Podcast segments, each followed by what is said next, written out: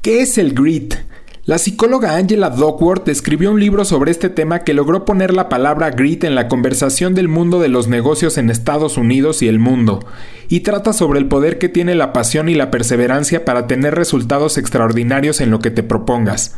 En este episodio platicamos sobre las claves que propone la autora para desarrollar nuestro propio grit.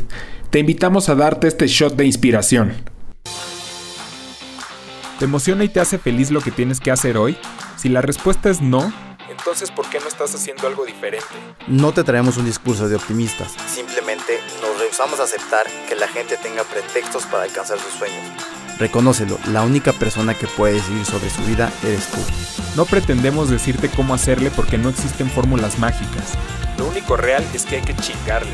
Y creemos que lo que podemos hacer para ayudar es platicar con gente chingona para generar conocimiento e inspiración. Porque muchas veces eso es lo único que hace falta para que alguien se aviente a crear su propia gran historia. Porque vaya que nos hace falta gente que se atreva. Esto es Brain Boost. Yo soy Manuel Salgado y llevo toda la vida jugándole al emprendedor. Soy fan muy cabrón de los Packers y duermo chueco todas las noches. Pero neta, muy chueco. Y yo soy Luis Silva, apasionado de los deportes, el contacto con la naturaleza, las donas y el café. Escucha el podcast en Spotify o en iTunes y también nos puedes ver en YouTube o en brainboost.mx. Episodio número 18 y el día de hoy vamos a hacer algo un poquito diferente. Está con nosotros aquí en la cabina Juan Carlos Rodríguez. Eh, él, para los que no lo ubiquen todavía, es quien se encarga de escribir la mayoría de los artículos que tenemos en el sitio, en brainboost.mx. Y la verdad es que eh, fue, digo, todo, todo se dio un poquito como de, de, casualidad, digo, somos amigos y de repente Juan se me acercó para, para decirme que pues le gustaba mucho el proyecto y que pues él, él justamente traía como la inquietud de escribir y, generar contenido. Entonces, este, pues lo invité al proyecto y él justamente se quedó con, con la parte del blog principalmente y, y honestamente creo que lo está haciendo muy bien. Para aquellos que no hayan, no hayan entrado, de verdad los invito a que se echen un clavado en, en el sitio y vean todo lo que, lo que hay en el blog. Eh, publicamos por lo regular todos los lunes y miércoles un artículo nuevo. Juan, ¿cómo estás? ¿Cómo te bien, sientes bien. tu primera vez grabando un podcast? Sí, ya sé, estoy un poquito medio nervioso, pero todo bien. Vientos. Este, pues no sé si quieras platicar un poquito como qué haces para que la gente claro. te, te conozca un poco más. Sí, bueno, pues yo, eh, bueno, estuve trabajando en Mercado Libre seis años uh -huh. eh, y estuve trabajando mucho con los equipos de tecnología, por ejemplo, y ahorita yo estudié marketing, pero ahorita la tecnología es mi pasión, de eso uh -huh. vivo. Y bueno, después de seis años de trabajar a Mercado Libre, me fui a trabajar a la empresa de mi papá, y mi papá también tiene una empresa de tecnología, pero es un poquito más robusta porque son como temas de infraestructura, es, es un poco complejo. Uh -huh. Pero en, en este en estos tiempos de, de, tecnología sí te das cuenta de que hay dos equipos, el equipo comercial y los equipos tecnológicos y no hablan el mismo idioma. Uh -huh. Entonces a veces es como difícil comunicar cosas técnicas a gente de negocios. Uh -huh. Entonces eh, yo me puse como meta o decía, güey, tengo que ser un chingón comunicando. O sea, uh -huh. de alguna forma, si quiero lograr hacer algo en esta industria, tengo que hacer que ambas partes se comuniquen y que mis habilidades de comunicación sean, ya sabes, las mejores. Uh -huh. Entonces uh -huh. dije, güey, pues por dónde empiezo. Entonces dije, pues güey, escribiendo es una buena práctica para, para desarrollar tus habilidades de comunicación, ¿no? Que, que creo que son fundamentales independientemente de la industria. A lo que te dediques, sí. Ajá, entonces dije, por eso vi, vi el proyecto de Brain Boost y les escribí y les dije, güey, yo quiero, quiero escribir, o sea, la neta no sé escribir, uh -huh. pero güey, vamos a ver cómo lo hacemos. Mi idea es aprender a escribir y comunicar y que al final pueda transmitir una idea y que te ¿Y cache. Antes de esto ya habías escrito algo. Sí, pero, pero cosas como para mí, o sea, escribía, tengo como un blog ahí personal, pero la verdad no le doy ni promoción ni nada porque eran, son mis primeros posts y los leo y me dan vergüenza. pero ahí lo tengo, ¿no? Entonces no es la primera vez que escribo, pero sí es la primera vez que me atreví a, a publicar y decir, vea mi, mi trabajo, o sea, no uh -huh. sé escribir, pero léelo, a ver qué, uh -huh. a ver qué, qué, qué cachas, ¿no? Qué, qué es lo que, lo que entiendes de lo que yo expreso. No, la verdad es que a mí me sorprendió muy, muy positivamente y no por, no por el hecho de, de, que no creyera que tuvieras la capacidad de hacer algo así, ni mucho menos. Al final no conoces como esta faceta de la gente, ¿no? O sea, al final nosotros tres que estamos aquí, pues no nos conocíamos haciendo esto, que es tratar de comunicar ideas y expresarlas de alguna manera, y hasta que le entramos, pues vemos, este, o sea, por supuesto que no somos ningunos expertos y hay a quien nos ha, quien nos ha felicitado, tal vez gente que no le, que no le guste o lo que sea, pero te digo, justamente cuando, cuando mandaste el primero, yo dije, ay cabrón, o sea, está, qué chingón, ¿no? O sea, creo que llegó a complementar muy bien este, este concepto. A mí me, a mí me gustó bastante. Sí, no, y es, aparte es contenido eh, muy diferente a lo que platicamos, digo, diferente, diferentes temas, pero que al final va a lo mismo de, querer compartir ideas y, este y generar ese cambio en la conciencia, ¿no? Y eh, tocas un punto muy importante que, que, y por ahí alguien me lo dijo en un trabajo, la verdad es que no me acuerdo que si cuando tú ves tu primera presentación o lo primero que escribes de un trabajo, regresas y lo ves este, si no te da pena es que hiciste mal tu trabajo, ¿no? Y es parte de ese crecimiento y de eso eh, que, que, que, estamos nosotros incursionando, estamos aprendiendo y, eso nos pasa. Hace, hace poquito vi el primer episodio del podcast y así como, chino, este, este güey es malísimo, ¿no? Hablando de mí. Y, pues me he clavado y he tratado de, ser más, más coherente, más directo y, estructurar de otra forma mis ideas. Pero sí es parte de lo que, de lo, a lo que tú también te enfrentas eh, al momento de escribir. Sí, pues la verdad que, pues que, qué chingón que, que tuvimos para, al final este, esta onda de que siempre las cosas van cayendo y se van dando, porque si bien teníamos justo la idea de tener contenido en el sitio también escrito, pues no teníamos nada definido. Fue primero arrancar con el tema del, del podcast y de repente pues aparece un Juan con ganas de, de entrarle y, y, hace cosas que hacen todo el sentido con el concepto que traemos y pues eso este al final pues llega a, a, sumar. A, sumar y a generar más valor al, al proyecto y pues creo que eso está bastante chingón.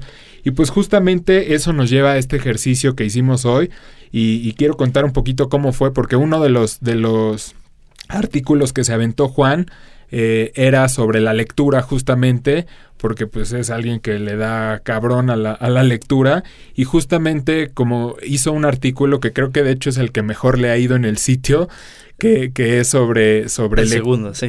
De, de, cómo, de cómo leer un chingo, básicamente, ¿no? O sea, era algo así como, lee cuatro libros en una semana, este... No, perdón, lee, uno, a la semana, cuatro, al mes, doce al año, ¿no? 48 al año. puta madre. Bastantes libros. Entonces, bueno, este, cuando yo leí, cuando yo leí ese artículo, porque además era pues totalmente sin, sin esta onda de, de productos milagro ni nada nada mágico ni mucho menos. Un curso, ¿no? Para leer rápido. Ajá, no, nada, o sea, simplemente información real como muy digerible de cómo realmente puedes ponerte a desarrollar estas, estas capacidades. Y cuando, y cuando yo lo leí, la verdad es que me prendió mucho, porque pues si bien me, me gusta leer y, y, trato de hacerlo, a veces he tenido como estos periodos que de repente pues me olvido porque te clavas en otras cosas y demás y dejas abandonada la lectura y te acuerdas de, de lo importante que es y de todas las cosas que te deja cuando te pones a darle. Entonces para mí en ese momento sí fue así de, güey, es una buena oportunidad para, para retomarlo y así, terminando de leerlo, le escribí a Juan. Le dije, güey, a ver, este, mándame unos, unos libros que me recomiendes así de tu top 5, ¿no?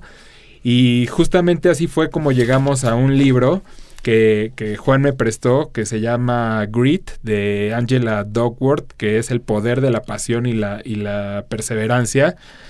Y la verdad es que me encantó, cabrón. O sea, me clavé durísimo a leerlo y le dije, güey, esto es algo que tenemos que comunicar, ¿no? Se lo pasé, se lo pasé a Silva justamente para que se lo echara también.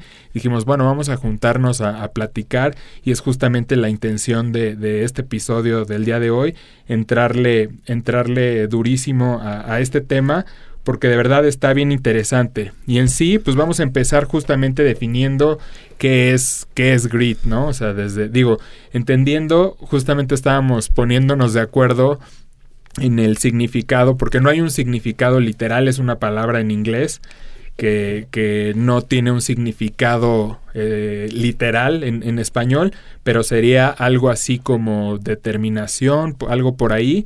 Pero al final justamente creo que el, el grit es como la portada del libro lo dice, es la combinación justamente de la pasión y de la perseverancia, ¿no? Entonces, bueno, empecemos platicando un poquito de, de qué es el grit. Bueno, para mí eh, es, justamente lo que dice el subtítulo, es pasión, perseverancia, eh, pero sobre todo es, este determinación, ¿no?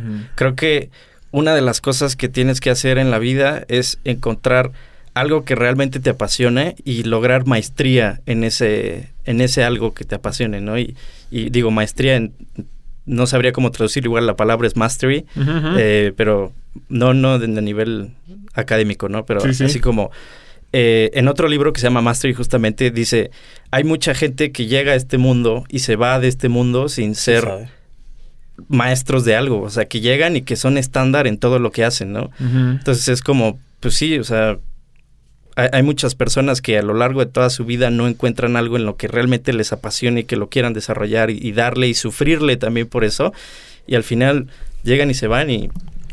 Pasaron nada más. Yo creo que que la mayoría pasa así, ¿no?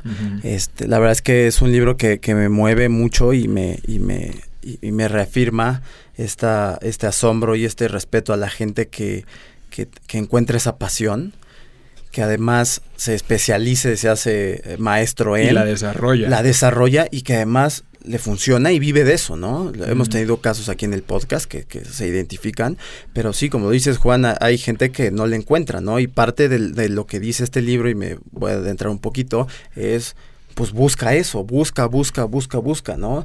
Este, nunca digas no, inténtalo, prueba, prueba, prueba, y dentro de eso le puedes pegar, ¿no? Y no importa la edad, ¿no? Aquí nos muestra un ejemplo de, de alguien que a los 30 años se encuentra esto, ¿no? Pero pues eso es un caso, ¿no? Hay gente que lo identifica desde muy pequeños hay gente que nunca lo identifica, pero pues creo que nunca hay tiempo, no hay una, no hay una fórmula de en esta edad lo vas a encontrar, ¿no? Simplemente es buscar y pilotear. Exactamente. Sí, como que tuviera que ver con este con este típico consejo de papás a los niños, o no sé qué tan típico sea, pero yo lo, yo lo ubico como algo muy frecuente, de, por lo menos a mí me lo decía mi mamá, de, hagas lo que hagas, tienes que ser el mejor. Si quieres puedes ser, si quieres puedes ser barrendero, pero vas a ser el mejor barrendero del mundo, ¿no? Creo que por ahí va como esa onda de, de desarrollar maestría, maestría en lo que hagas.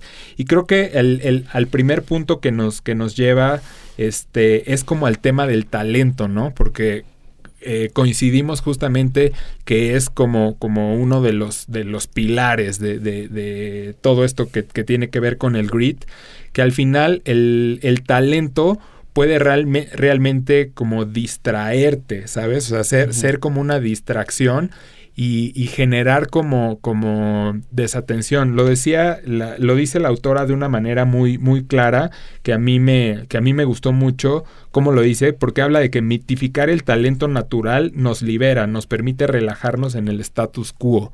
Entonces, cuando realmente te pones a ver eso, te das cuenta de, de cuánta razón tiene, ¿no? Porque lo más fácil es como decir, güey, pues es que esa persona nació con un don, ¿no? Entonces por eso es que ha llegado hasta donde está o hace lo que hace.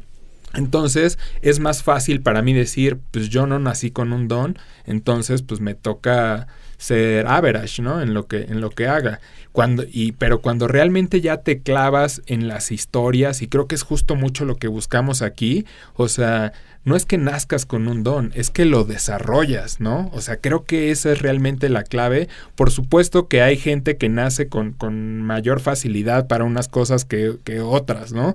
Pero aún así, si tú eres habilidoso para algo, digamos que tienes el talento, pero si no te esfuerzas en desarrollarlo, no va a suceder mucho tampoco. Exactamente, dice, dice, el talento es la suma de las habilidades, pero no se queda en eso, sino el talento a veces nos distrae de lo que es una ética de trabajo. Entonces, sí, sí, eh, me queda muy claro y me gusta mucho que le da mucho peso al tema de, de trabajar, ¿no? Que es algo que, que, en, todos, en todos los sentidos nos debe de, guiar y, nos va a traer siempre resultados positivos. Y sí, eh, me gusta mucho también esta parte que, dice, eh, nosotros normalmente cuando vemos a alguien con talento lo descartamos como competencia y vamos directamente con gente que más alcanzable, que no tiene esos talentos para podernos comparar, ¿no? Pero finalmente es, es, gente que, que, juega, juega en nuestro mundo, juega en nuestro rol y, de ninguna forma lo tenemos que descartar. ¿Tú cómo ves el talento, güey? Es que creo, eh, esto justo que decías del el tema de mitificar el talento tiene dos, dos grandes problemas, güey. El, primero es que te estás excusando a ti de dar el máximo en algo, porque dices, güey, yo no nací con estos talentos y además de que no tuve la suerte de que pasara X o Y Z para llegar a tal lugar. Y la otra es que estás demeritando el trabajo de esa persona talentosa, porque uno no conoce su historia, ¿no? Porque somos, en general, nos encanta hacer mucho ruido con el éxito, con las cosas grandes, pero no hacemos mucho énfasis en el, en el, en el proceso, ¿no? Y realmente es un proceso duro de, de madrazos que sufres, empiezas fracasando, empiezas siendo el peor, eh, te frustra que otras personas sean mejores que tú, pero eso tiene que ser más bien como gasolina para, para ser mejor, güey, para decir, güey, si este güey puede hacerlo, ¿por qué yo no? ¿No? Entonces, puede que este güey tenga una facilidad, no sé, con los números, para la música, pero, güey, yo no tengo talento, lo voy a compensar con el doble de trabajo, ¿no? Eso es algo que dice, por ejemplo, Grant Cardone, que es otro, otro güey de igual... que hace cosas de inspiración y así, pero dice, güey, si no tienes talento, tienes que compensarlo con el doble de trabajo, ¿no? De acuerdo. Y entonces es como, pues, güey, al final nadie tiene talento, ¿no? bueno, Hay, hay, facilidades para aprender cosas, pero al final, si no afinas, no vas a llegar a ningún lado. Y es importante que identifiques esto, ¿no? O sea, que no tienes talento y entonces le tienes que meter el doble o el triple. Y, y platicaba antes de entrar aquí el ejemplo de mi primer trabajo, en donde entré grupo de becarios en donde unos eran buenísimos para el Excel y yo era como, me empecé a frustrar, frustrar. Y ellos eran natural como, como, como desarrollaban el Excel y lo aprendían y llegaban al resultado. Entonces eso me frustró tanto que tuve que meterle muchísimas horas para yo solo investigar cómo funcionaba el Excel, cómo podías llegar a ese nivel, ¿no? Y creo que eso nos enfrentamos en todo momento y en todas las situaciones de, de, nuestra vida. Entonces sí me quedo con eso y también por ahí hay una frase de Casey Neistat que es, un, es una historia muy padre porque este güey es un productor que empezó a trabajar con Nike, le dieron un budget para hacer cuatro cortometrajes, ¿no? Hizo uno, hizo dos y en el tercero dijo, no, este, no, no me siento con esta pasión. Vámonos, como si agarramos ahorita todos los de la agencia, vámonos de viaje y lo documentamos. ¿Cómo? Se fueron de viaje, lo documentaron y ha sido el documental más visto por parte de Nike, ¿no? Y bueno, a lo que voy es, él, él bien lo, reconoce muy bien y dice, nunca seré el más inteligente, el educado, el mejor en, en, en, un, en un equipo, y nunca voy a tener el nivel, pero lo que sí voy a hacer es que voy a trabajar todos los días para llegar a ese nivel y tener éxito, ¿no? Pues justamente creo que eso nos lleva al, a la siguiente pregunta. Creo que sería importante eh, entrarle a cómo se desarrolla cómo se desarrolla el grit, ¿no? Porque justamente pues de eso trata, trata el libro, no solo es decir, ah, bueno, pues este, el mundo de los exitosos es de gente que les chinga, sino cómo te vuelves alguien que, que tenga grit, justamente, ¿no? Entonces, eh, a mí, me, a mí me, me, gustó también justamente rescatando algunas partes del libro que habla como que el entusiasmo es común, pero la resistencia es rara, ¿no? O sea, creo que ese es un, ese es un ejemplo que podemos eh, sentir todos. Yo lo he vivido en carne propia todo el tiempo. Es algo, o sea, ¿A, cuánto, ¿A cuántos no nos pasa que de repente se nos mete una idea a la cabeza y decimos, puta, es esto? Y, vete en el sentido que quieras, ¿no? O sea, puede ser un día, voy a bajar de peso y me voy a poner las pilas súper cabrón con esto. Este, y puedes empezar con un entusiasmo brutal, pero pues si no le metes dedicación, pues, o sea, después de un rato tiras la toalla y eso llévalo a proyectos y sucede lo mismo, ¿no? ¿Cuántos no hemos estado en proyectos que en un principio crees que tienes la idea ganadora y te puedes clavar muchísimo a trabajarlo, pero pues al final después de después de, cierto tiempo o de algo pues es cuando, cuando viene como ese bajón, el apagón, que, que te lleva a dejarlo y, hasta ahí llegó eso, ¿no? Entonces, si te pones a ver que esa es una constante en tu vida, pues creo que te puede, te puede ayudar justo como a, descubrir, pues por dónde está, por, por, qué estás teniendo los resultados que estás teniendo, ¿no? Si realmente le estás dedicando lo que, lo que le tienes que dedicar a lo que dices que quieres hacer, ¿no? ¿Qué opinan? Sí, claro. Yo creo, eh, para esto de formar grit es... Eh, bueno, también decía como eh, el tema de, de fijarte objetivos como objetivos eh, cortos o, pequeños o pasos pequeños y visión grande, güey. Entonces, poco a poquito vas cumpliendo con esos objetivos para que al final llegues a una gran meta. Pero algo muy importante también es como la tolerancia al fracaso, güey. Porque siempre tus primeros intentos van a ser un fracaso, ¿no? Por ejemplo, si quieres hacer pasteles, a mí me gustan mucho las metáforas de los pasteles, güey. siempre, usas los pasteles en el Pero bueno, si, si quieres hacer pasteles, güey, tus primeros mil pasteles van a ser una basura, güey. Y a la gente los va a probar y te va a decir, ah, qué rico, ¿no? Pero en realidad se van a vomitar a otro lado, ¿no? O sea, tus primeros mil pasteles te van a costar mucho trabajo, vas a ver y vas a decir, qué bonitos, y te das la vuelta, los vuelves a ver y dices, qué horrible está, lo pruebas. Vas a fracasar mil veces, pero tu pastel mil uno va a ser un una joya de pastel, ¿no? Pero al final hay un proceso y tienes que aguantar como los, los, los fracasos porque al final es algo que te va a, hacer seguir avanzando, ¿no? Y precisamente eso es lo importante de tener una pasión o una, o una meta o algo que realmente quieras lograr en la vida, ¿no? Porque un fracaso en una actividad que no te llena, que no quieres, un fracaso que es un fracaso y ya, sin, sin, sin mucho, que no te va a generar mucho progreso. Pero si es un fracaso que está alineado con tu con tus ideales, con tu, con tu meta final, es, es un escalón más del, del, proceso, ¿no? Entonces... Sí, y, justo lo dice, dice, eh, grit es más de resistencia que de intensidad. Y es esta parte de resistencia, resistencia al fracaso. Y, tocas un tema súper interesante de cómo, cómo tus objetivos deben de ir alineados a tu, a tu objetivo principal, ¿no? Y tener la opción de que si fracasas en un objetivo, tienes cuatro o cinco paralelos por cumplir que te van a llevar a eso. Eh, a mí me gustó esa parte de, de, la eh, resistencia, ¿no? Porque creo que es algo, y consistencia es algo que, que, fallamos normalmente y al primer fracaso o al primer, la primera señal que no va por buen camino como tú lo crees, votamos las cosas, ¿no? Pero creo que parte antes de identificar bien si realmente es algo que te motiva, es algo que te llena, algo que te hace feliz. Y hay una constante, y ella lo dice de, de las personas que, que entrevista, ¿no? Todas coinciden en que son felices con lo que hacen, ¿sabes? O sea, no trabajan, simplemente están haciendo lo que les hace felices. ¿Por qué? Porque encontraron esta parte que les, que, les mueve, los motiva y, y, los lleva a este nivel. Y otro punto que también quisiera eh, retomando lo que dijo Juan, son los fracasos. Los fracasos, la gran mayoría de las personas que son exitosas tienen 100 fracasos antes de encontrar una buena idea. 100 fue un decir, ¿no? O sea, digo, tienen un largo camino de fracasos y, llegan al punto en el que le pegan y esa es su gran idea o ese es su gran proyecto. Entonces es parte de, la vida y del recorrido de las personas el, el tener que fracasar pero también es importante el saberte recuperar de los fracasos. Y ella más adelante en este libro, en uno de los capítulos finales, hace mención de una frase japonesa.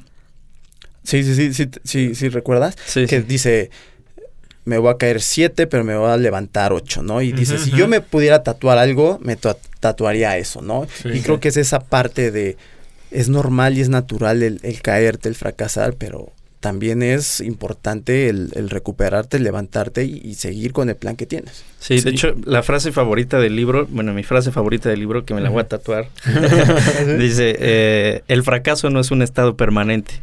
¿no? Porque luego nos, nos, inundan esos este, pensamientos de puta madre, ya fracasé, güey, ya. Pues ya, a lo fin, se acabó. Ajá. Me tengo que resignar con otra cosa. Ajá, exacto. Sí, de acuerdo. Eh, y, me gusta mucho eso que, rescata Silva del libro, que no, y me deja pensando, o sea, como que no es un tema de, intensidad, sino de, sino de resistencia. O sea, creo que eso es una realidad, porque, insisto, o sea, sí, es, es, puede ser fácil como que haya es, eso, esas explosiones internas que te digan, güey, es esto y voy a hacer esto ahora y nadie lo va a hacer mejor que yo, pero si tuviéramos esa, si tuviéramos realmente ese compromiso cada uno de los días de nuestra vida con eso que estamos decidiendo, pues no habría quien nos pare, ¿no? Pero si nada más es, ah, bueno, pues le voy a meter ahorita con todo lo que tengo, pero al primer fracaso, al primer tropezón, al primer mal día, digo, ¿sabes qué? No era esto o le cambio o lo dejo o lo que sea, pues ahí obviamente se corta cualquier avance que hayas tenido, ¿no? Y, lo cual también digo, eh, también dice, está bien cambiar, ¿no? O sea, está bien decir, güey, esto no me gusta y lo dejo, ¿no? Inclusive ella lo hizo, ¿no? Nos pone eh, de ejemplo cuando empieza, empezó una eh, consultora muy famosa y, lo deja para irse a ser maestra, ¿no? Ajá, exacto. Sí, que es, que es bueno, exactamente eso de de no porque te comprometas con algo o empieces con algo, te tengas que aferrar y es como, güey, no me gusta, pero no lo quiero dejar porque no quiero ser un... un, eh, sí, no supe, no sé cómo traducirlo. un eh, renunciador. Un renunciador. eh, entonces, no, no se trata tampoco de eso. O sea, lo que dice aquí es así como, ponte periodos, ¿no? Así como, güey, por un año le voy a dar a esto. Y si después de este año no me gusta, pues entonces lo dejo. ¿Por qué? Porque en ese inter, en ese año puedes tener malos días, buenos días, y entonces con un mal día, con uno, puede ser suficiente para decir, güey, ya, me vale, ya, quiero dejar esto, quiero dedicarme a otra cosa, y eso no está bien, ¿no? Sí, justamente ella dice que lo, lo incorporó como a, a, su familia, ¿no? Así es como lo trabajan ellos internamente, que tienen, tienen que proponerse siempre algo que vayan a hacer, todos, este, bueno, ella tiene dos hijas y su esposo, entonces los cuatro deciden qué es lo que van a hacer, ¿no? Y cada quien es libre de decir, yo quiero saxofón, yo quiero ballet, yo quiero correr, yo quiero lo que sea, ¿no? Y cada quien tiene la, la decisión justamente de, de escogerlo, pero efectivamente se ponen un periodo de tiempo y dicen, bueno, tienes que terminar la temporada completa de lo que vayas a escoger y está prohibido por completo renunciar en un mal día, ¿no? O sea, porque eso sería lo, más fácil, ¿no? Se te prende la cabeza y dices, ya lo dejo, le vas por la fácil, ¿no? Pensemos en el trabajo, o sea, también digo, eh, ¿Cuánta gente no está, no está trabajando y que de repente tiene un mal día? Que por supuesto que si, si vienes como arrastrando un ambiente tóxico o mil cosas que ya sabes, pues a veces puede ser eso que necesitabas para que se detonara. Pero pues tampoco te puedes venir abajo, o sea, creo que tomar decisiones con la cabeza caliente no nunca va a ser muy positivo, ¿no? O sea, creo que sí necesitas darle un tiempo y decir y ver ver ver el total, ¿no? Creo que esto justamente nos puede llevar y, me gustaría en esta parte como si leer un poquito literalmente los pilares que ella habla de cuáles son los activos mentales para generar el grit, ¿no? O sea, cómo cuáles son esas cosas que tenemos que desarrollar justamente para ser personas con grit. Entonces, estos cuatro activos son el primero, el interés.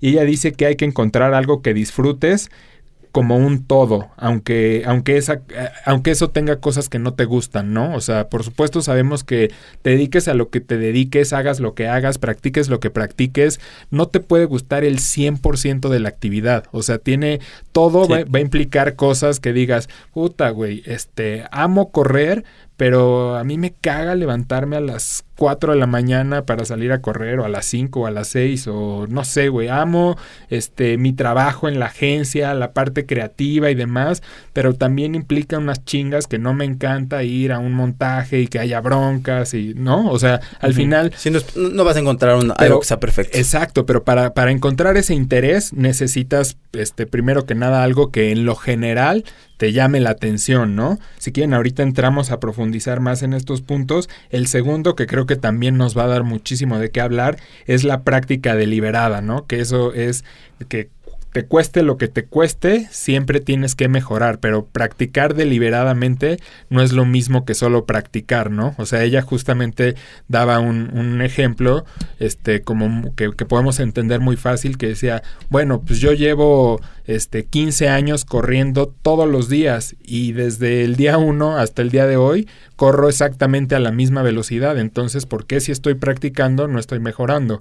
Y ahí, y ahí te das cuenta de la diferencia de solo practicar a, tener esta que le llama práctica deliberada, donde, bueno, no es lo mismo que nada más te levantes a correr como por correr y sin ninguna preocupación al respecto y demás, a que decidas, bueno, quiero mejorar, entonces eso implica que hoy tengo que correr a cierto paso y voy a tener un coach y voy a leer al respecto, y entonces me voy a preparar realmente para correr más rápido, ¿no? Entonces ahí sí es cuando, cuando tú le metes este tema de práctica deliberada, es muy diferente porque también ¿Cuántas, cuántas veces no, no lo vemos llevando este ejemplo también a los trabajos? O sea, gente que lleva 20 años haciendo lo mismo, pero sin ser nada extraordinario, lo sigue haciendo como el día uno, ¿no? Entonces, es, es, esta práctica deliberada es practicar, pero con la intención de mejorar todos los días. Exacto. El siguiente sería tener un propósito, que tu trabajo debe ser importante para ti y para los demás. Es algo que habíamos platicado antes en, en, en episodios del podcast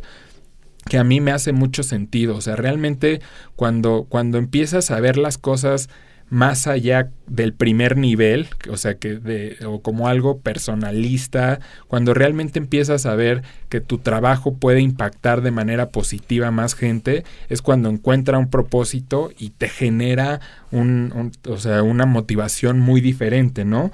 Y el último es eh, la esperanza, que habla de que debe seguir adelante hasta en los momentos más difíciles, ¿no? Que decíamos, o sea, realmente saber y creer creer que, que, que, los resultados se van a dar si realmente confías, ¿no? Entonces, pues creo que pone de manera muy clara estos activos en los que tenemos que trabajar para llegar justamente a eso, ¿no? A hacer lo que nos apasione y perseverar en eso, ¿qué dicen? Y si, y si piensas de manera personal realmente lo que te, las actividades que, que tú identificas que, que te interesan esto, en esto, eh, vas a coincidir en todos los puntos, que tienes un interés, que, tiene, que lo practicas, que tiene un propósito y que al final el tema de esperanza es el resultado de, tus acciones, ¿no? Espero que mis acciones den resultado. A mí me hizo mucho sentido dos o tres actividades o, planes que, que, llevo a cabo en donde me, me puse a evaluar si realmente cumplía con todos estos cuatro puntos y hay momentos que, y encontré uno que dije, no, pues la verdad es que no tiene un propósito, ¿no? O sea, no tiene un propósito y eso pues, es la razón de por qué no estoy en este, eh, con grit en esta parte de mi vida, ¿no? Pero si identificas dos, identifique dos que sí hace todo sentido.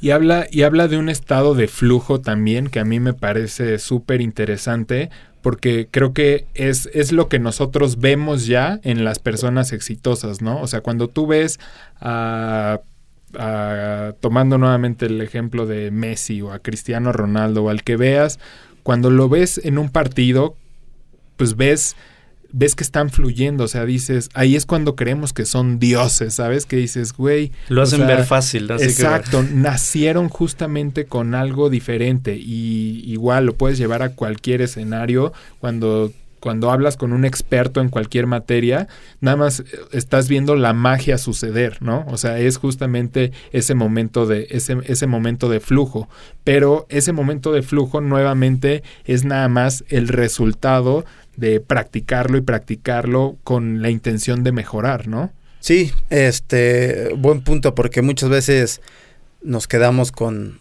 con el resultado y no vemos el trabajo que, que existe atrás, ¿no? Y, y pocos, eh, pocos atletas, artistas o, gente de como de, de, cierto nivel te comparten esto que es el, el trabajo. ¿Por qué? Porque muchos eh, prefieren esperarse a dar el resultado, pero sí hay gente que te comparte y te das cuenta que atrás de una gran presentación o de un gran juego o de un gran concierto existen horas y horas y horas y sacrificios y horas de trabajo y, y pues al final es una chinga para llegar a eso, ¿no? Otra parte que a mí me encantó de este libro es justamente el cómo ves lo que estás haciendo. O sea, creo que también esa es una de las, de las claves muy evidentes de cómo percibes tú realmente lo que, lo que estás haciendo. Porque puedes, puedes tener a dos personas haciendo la misma, la misma actividad y que lo ven y lo viven de una manera muy diferente. Justamente ella lo decía como lo puedes ver como un trabajo, como una carrera o como un llamado. Y ponía un ejemplo ponía un ejemplo este, muy, muy claro también, que decía, puedes tener un albañil que está construyendo una iglesia, ¿no? Y hay tres formas de ver eso. Uno te puede decir que su trabajo es pegar ladrillos, que lo que está haciendo es pegando ladrillos. Otro te puede estar haciendo lo mismo y te puede decir estoy construyendo una iglesia. Y otro más te puede decir estoy construyendo la casa de Dios, ¿no? Entonces, al final, y, y, no por clavarnos en un tema religioso ni mucho menos, o sea, pero creo que sí te, te da, o sea, a mí me hizo como, como un clic este, bastante, bastante fuerte en esta parte de cómo ves lo que haces, ¿no? Al final, en este ejemplo, pues los tres están haciendo exactamente la misma, la misma actividad, pero pues está desde el que lo ve como pegar ladrillos hasta el que sabe que está haciendo algo con un propósito mucho más grande, ¿no? Entonces eso, por supuesto que te lleva a trabajarlo totalmente diferente. Claro, o sea, para, para desarrollar todo este tipo como de resiliencia y, poder estar echándole eh, todas las ganas del mundo, e, está clarísimo que uno necesita tener sus propósitos bien claros, ¿no? Tener como la, la imagen final de lo que quieres lograr como tu, tu vocación, por decirlo de alguna forma, o el llamado, porque al final si uno no tiene definido eso, va a ser muy fácil renunciar en cualquier momento o cambiar o pensar en cualquier cosa de, que estoy yendo por el mal camino, lo que sea, ¿no? Al final creo que es súper clave definir. Y ella lo definía justamente, bueno, más bien ella nos, nos hace la invitación a definir nuestra filosofía. Y, eso a mí me, me, me impactó mucho y me puse a trabajar en eso, pero hasta que lo intenté no me di cuenta de lo difícil que era. O sea, porque yo Hoy en día puedo decir que estoy disfrutando mucho lo que hago, en lo que trabajo, en, los diferentes ambientes en los, en los que me muevo. Es algo que disfruto. Pero me, este, este libro me llevó a preguntarme, pero a ver, tengo una filosofía definida, yo Manuel Salgado, y dije, ah, cabrón, pues no, nunca lo había pensado. Y dije, bueno, pues vamos a escribirla, ¿no? O sea, vamos a bajarla al papel y a tenerla clara para yo tenerlo claro y saber que lo que esté haciendo tiene que ir alineado a mi filosofía de vida. Y puta, qué difícil. Te puedo decir que al día de hoy no lo tengo claro, o sea, lo estoy escribiendo. Ella daba un tip que me pareció también buenísimo, que era, que era simplificarlo, ¿no? O sea, al final da muchos ejemplos de, de gente que lo tiene súper claro, que en casi tres palabras, en un renglón muy corto, te dice cuál es su, su filosofía, ¿no? Por ejemplo, ella hablaba que la de ella es ayudar a que los niños, este, pues, se desarrollen mejor a través de la filosofía, algo por ahí, pero daba ahí otros ejemplos que no, que no, que no tengo ahorita tan presentes, pero eran súper sencillos y que realmente cuando tú veías, cuando, cuando ves la carrera de esa persona, dices, güey, pues sí, es lo que esa persona está haciendo y te lo dice en tres palabras. Entonces te dice que todo lo que haga en su vida este, va, va, a estar alineado a esa filosofía. Y yo, eh, digamos que en la única palabra eh, a la que he llegado hasta ahorita tiene que ver con crear, ¿no? O sea, eso es algo que definitivamente sé que tiene que entrar en mi filosofía, tiene que ver con crear cosas, pero, pero me, ha costado trabajo llegar a esa, esa frase que, que diga esto define cómo quiero enfrentarme a cualquier proyecto al que le entre en mi vida, ¿no? O sea, y, y, y más porque digo, justamente mi, mi intensidad y, mi manera de ser me ha llevado a meterme a veces en proyectos muy diferentes, ¿no? Entonces estoy simultáneamente trabajando en dos o tres cosas que, que pudieran, no, pero por ahí voy encontrando que, que al final en las que sigo, porque ha habido muchas otras que han fracasado también, pero me doy cuenta que no estaban como tan alineadas a esto de crear.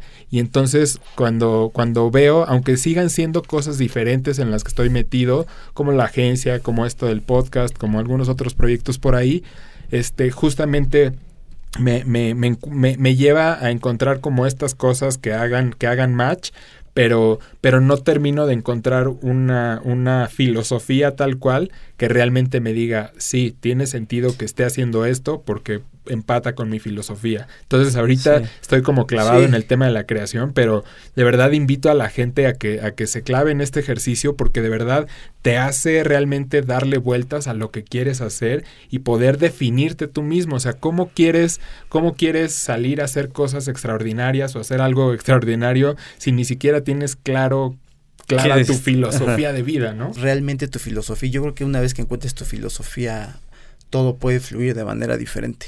Sí, exacto. O sea, todo lo que tienes que hacer tiene que estar alineado con tu pasión. Y justo este, este libro para mí fue como un le llaman un quake book, no sé, un libro terremoto, no sé cómo llamarlo en español, pero son de esos que lees. Que te mueve. Y, y, güey, te, te, cuestionas tus valores preconcebidos, ¿no? A mí me gusta ver, o yo lo veo así como si nosotros fuéramos una especie de, de un celular, una laptop que llega con sus seteos de por default y todo lo que aprende uno con la familia durante su infancia, así, esos son tus, tus valores predefinidos, eso es lo que piensas de la vida, pero cuando llega un libro que te dice, güey, este, seteo que tiene respecto al talento, respecto a tu pasión, pues es, diferente. Entonces ahí es cuando dices, ah, pues sí, güey, ¿no? Entonces, este, sí llega como a, cambiar tu idea y de hecho fue uno de los, de, de los motivos por los cuales me, me, me, decidí clavarme con el tema del blog y empezar a escribir.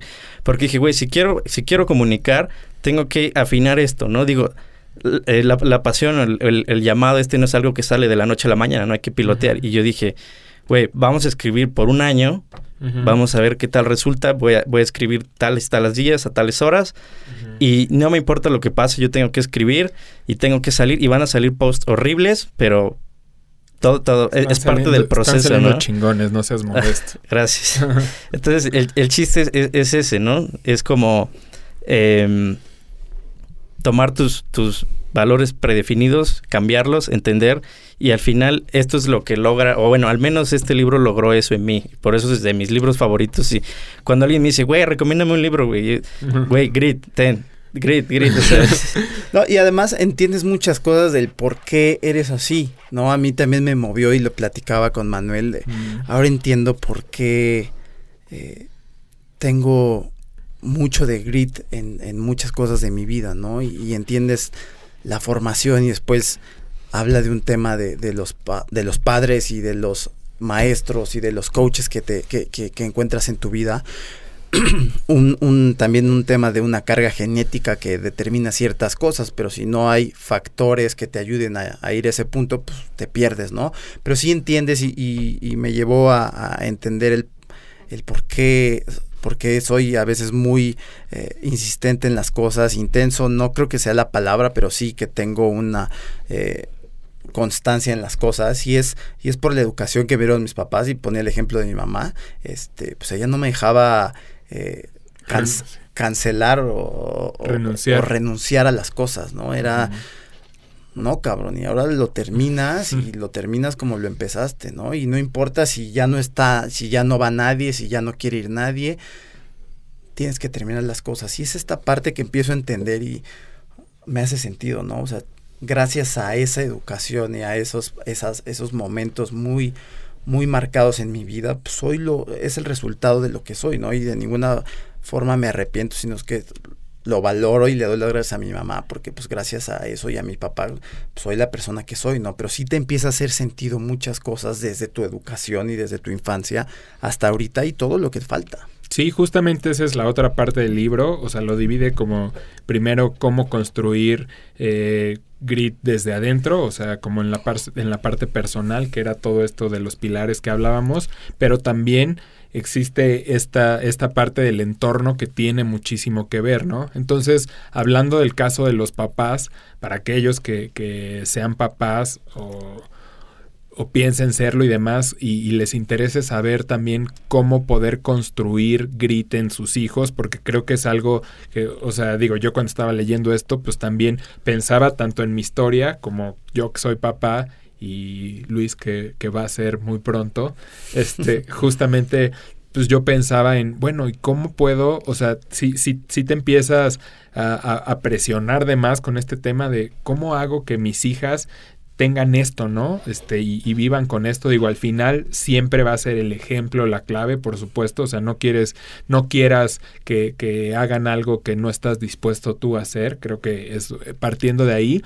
Pero sí, sí, sí vienen ahí temas como, como de enfoques. A mí me, me llamó mucho la atención porque ella explica algo que me encantó de este libro, es que todo lo hace con ejemplos, pero ejemplos de estudios este, profesionales, ¿no? O sea, no es nada más un tema ahí de, de darte, ah, o sea, no es lo que siempre digo que a mí no me, no me hace clic, el únete a los optimistas y échale ganas así, no, o sea, aquí es una psicóloga realmente súper preparada y te habla, hice un estudio con tantos cientos o miles de personas o me fui a este estudio y todo está súper bien documentado, entonces hace que tenga más sentido, honestamente. Pero hablando de, los ejemplos de los papás, eh, pone, pone dos ejemplos porque decía, a ver, ¿qué, qué, qué necesitas hacer? ¿Ser como súper estricto con tus hijos para que tengan grit? ¿O más bien es ser súper amoroso con tus hijos y un poco más relajado ¿no? Y entonces dice, eh, justamente se empieza a clavar con eso y pone dos ejemplos que te lo dejan súper claro, ¿no? Eh, pone el, ejemplo de Steve Young, el coreback de, de, los 49 y uno de un artista que no recuerdo su nombre, pero que son como que uno lo pudiera ver como polos opuestos.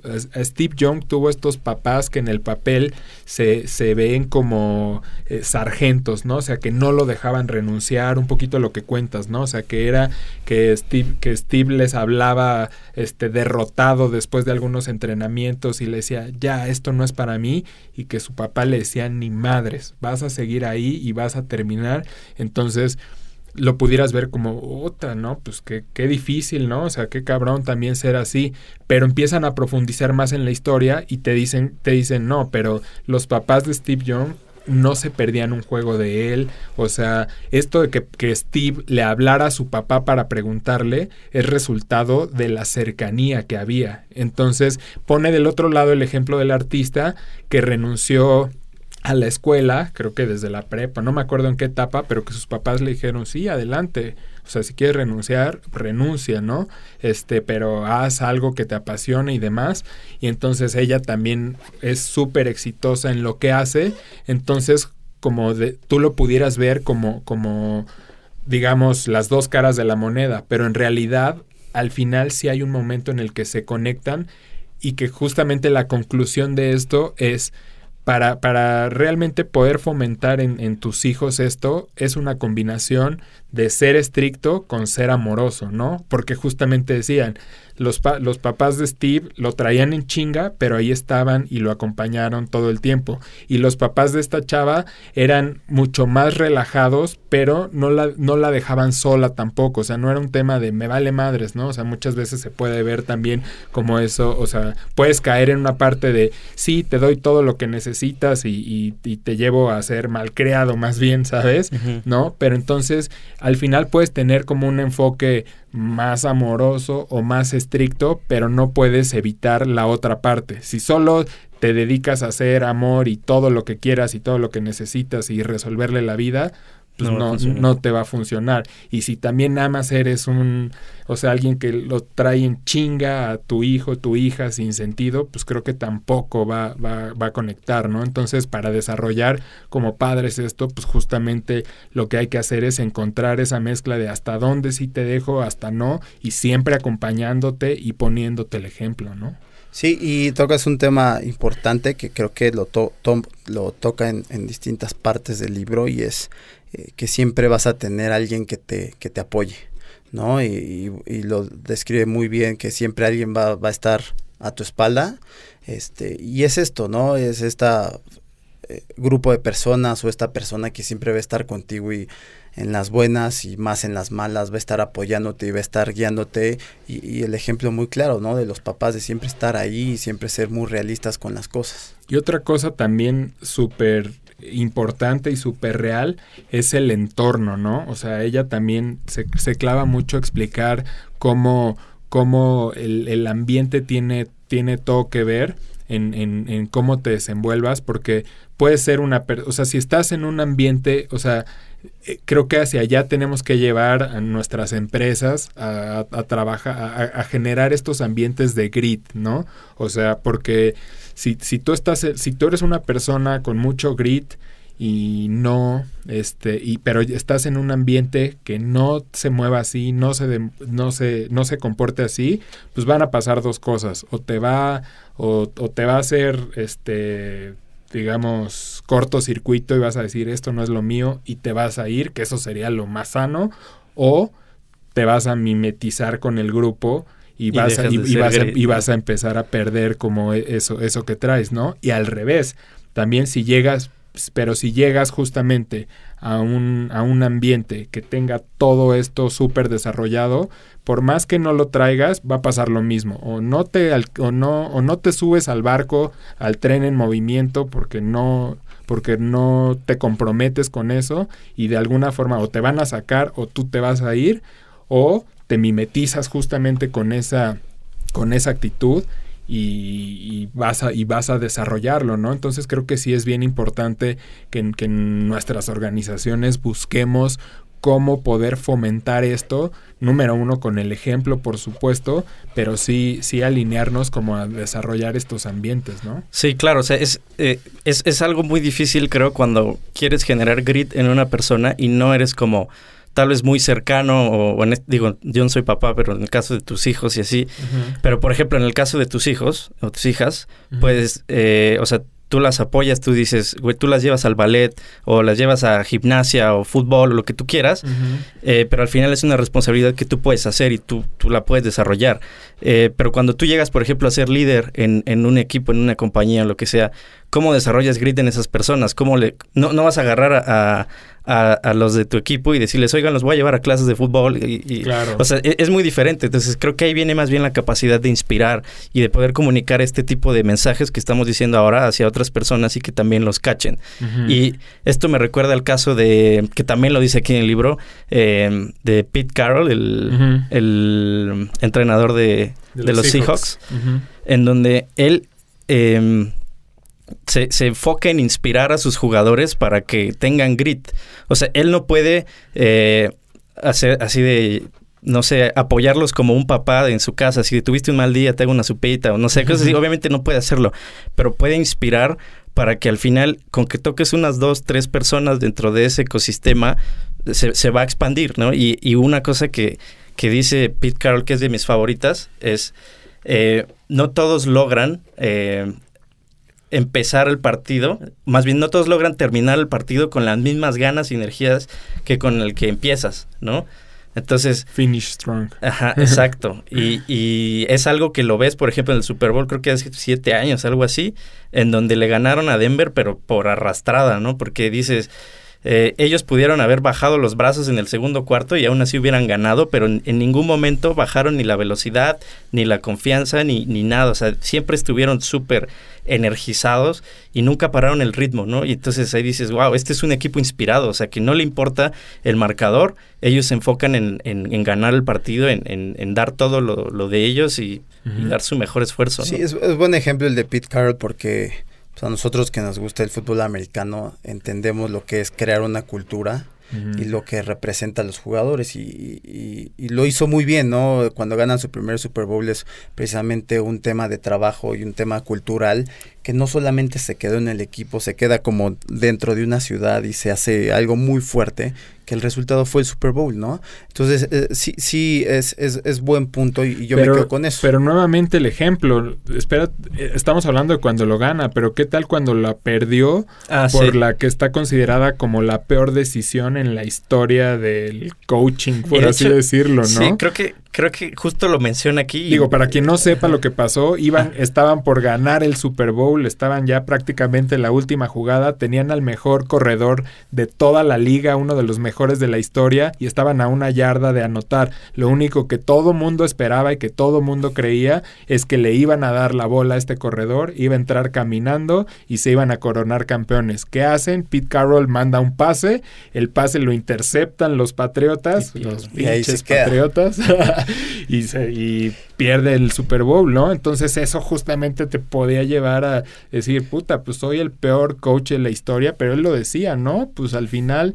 No fue una mala decisión, fue un mal resultado. Y ahí dices, ay, güey, qué, manera de cambiar. Y además, o sea, tiene esta continuidad, o sea, a pesar de... Y después lo ganó. Y después de... Y, sigue siendo un equipo que es contendiente y sigue teniendo la cultura y sigue teniendo esto. Y, y nada más para platicar un poco de Pete antes de, pues, tuvo un fracaso muy importante en donde un año paró y dijo, no, a ver, algo estoy haciendo mal, tengo que, identificar qué es y, empezar a, practicar y a, y hacer mejor para cuando tenga otra vez la oportunidad de ser coach, lo hagan de mejor forma y asegurar el resultado. Y eso hizo. Paró, encontró sus debilidades, las reforzó y empezó a construir una, una mentalidad y una cultura de trabajo que es ahorita este equipo. Está, la verdad es que un tema súper interesante. Eh, vamos vamos a, publicar en el, en el sitio para todos los que quieran. En el, en el libro, digo, obviamente los invitamos a leerlo. Es un libro que vale muchísimo la pena. Está en inglés y está en español. Lo pueden, lo pueden conseguir en, en cualquiera de las dos versiones.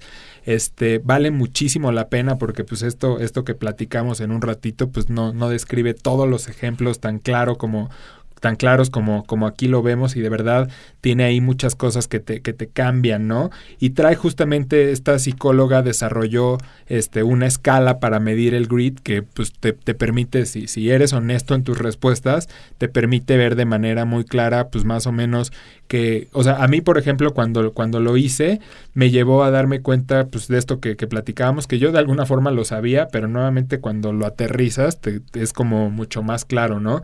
De que sí soy, este, considero que tengo grit, pero mucho más llevado a esa aceleración, ¿no? Que de repente me ha faltado, ¿no? En, en digamos que en los, en los fracasos que he tenido, me ha, he identificado que se deben justamente a falta de perseverancia, ¿no? No a falta de pasión, porque la pasión creo que, o sea, si hablando de esta combinación de pasión y perseverancia, creo que yo soy alguien más cargado hacia la pasión, ¿no? Y digo, obviamente en los proyectos que, que, que me han funcionado hasta el momento, pues obviamente han, han, implicado también perseverancia, ¿no?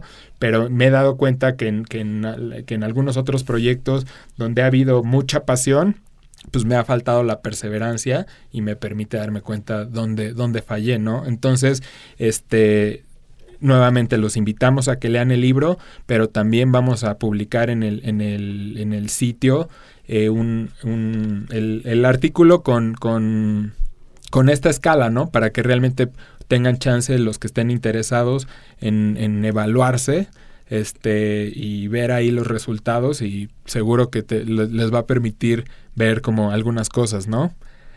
¿Cómo, ¿Cómo les gustaría concluir? Pues con lo que traías por ahí de Will Smith, ¿no? Sí, la verdad, eh, parte, parte de las... creo, que es algo que los tres coincidimos que es un muy buen ejemplo y es este algo que, que, podría resumir este tema del grit. Sí, justamente tiene un ejemplo que a mí me gustó mucho, que, que pone de, de Will Smith, que dice algo así, con palabras más, palabras menos, como que no, no le da miedo morirse en la caminadora, ¿no? Dice, tú puedes ser más fuerte que yo, más rápido que yo, más guapo que yo, más sexy que yo, más inteligente, lo que sea. Pero si tú y yo nos subimos a una caminadora, van a pasar dos cosas. O te vas a bajar tú antes que yo, o yo me voy a morir. Así de simple. ¿No? Entonces dices, wow, o sea, te hace, ¿sabes? O sea, como te, te revienta la cabeza decir, güey, pues sí, si realmente le metes ese tipo de compromiso a lo que vas a hacer, dime quién chingados te va a parar. Exactamente. ¿No? Pues gracias Juan por acompañarnos, la verdad es que... Muchas gracias por la recomendación. Y también, claro. Sí, top, top de los libros neta más chingones que he leído. Sin miedo a equivocarme, la verdad. Poca madre. Esperemos que toda esta información les, les guste y de verdad los invitamos a, profundizar más en el tema porque puede ser por ahí algo que por ahí cambian la vida. Gracias. Gracias. Gracias. Escucha el podcast en iTunes o en Spotify. También estamos en YouTube o puedes encontrar todo lo que hacemos en brainboost.mx.